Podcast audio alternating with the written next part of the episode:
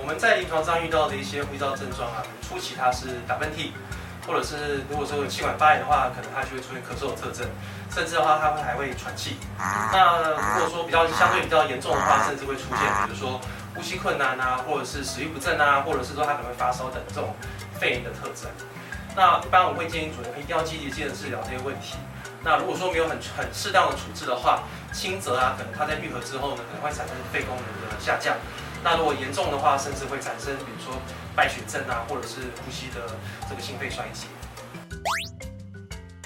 像现在因为台湾比较空污比较严重，那我们可以建议主人就是说，哎，可以看下载一些空污的一些 APP，那可以可以看得到当地当时的空气品质。在如果空气品质比较不好的时候，我们可以啊尽量减少带宠物外出的机会，或者说它的时间可以短一点。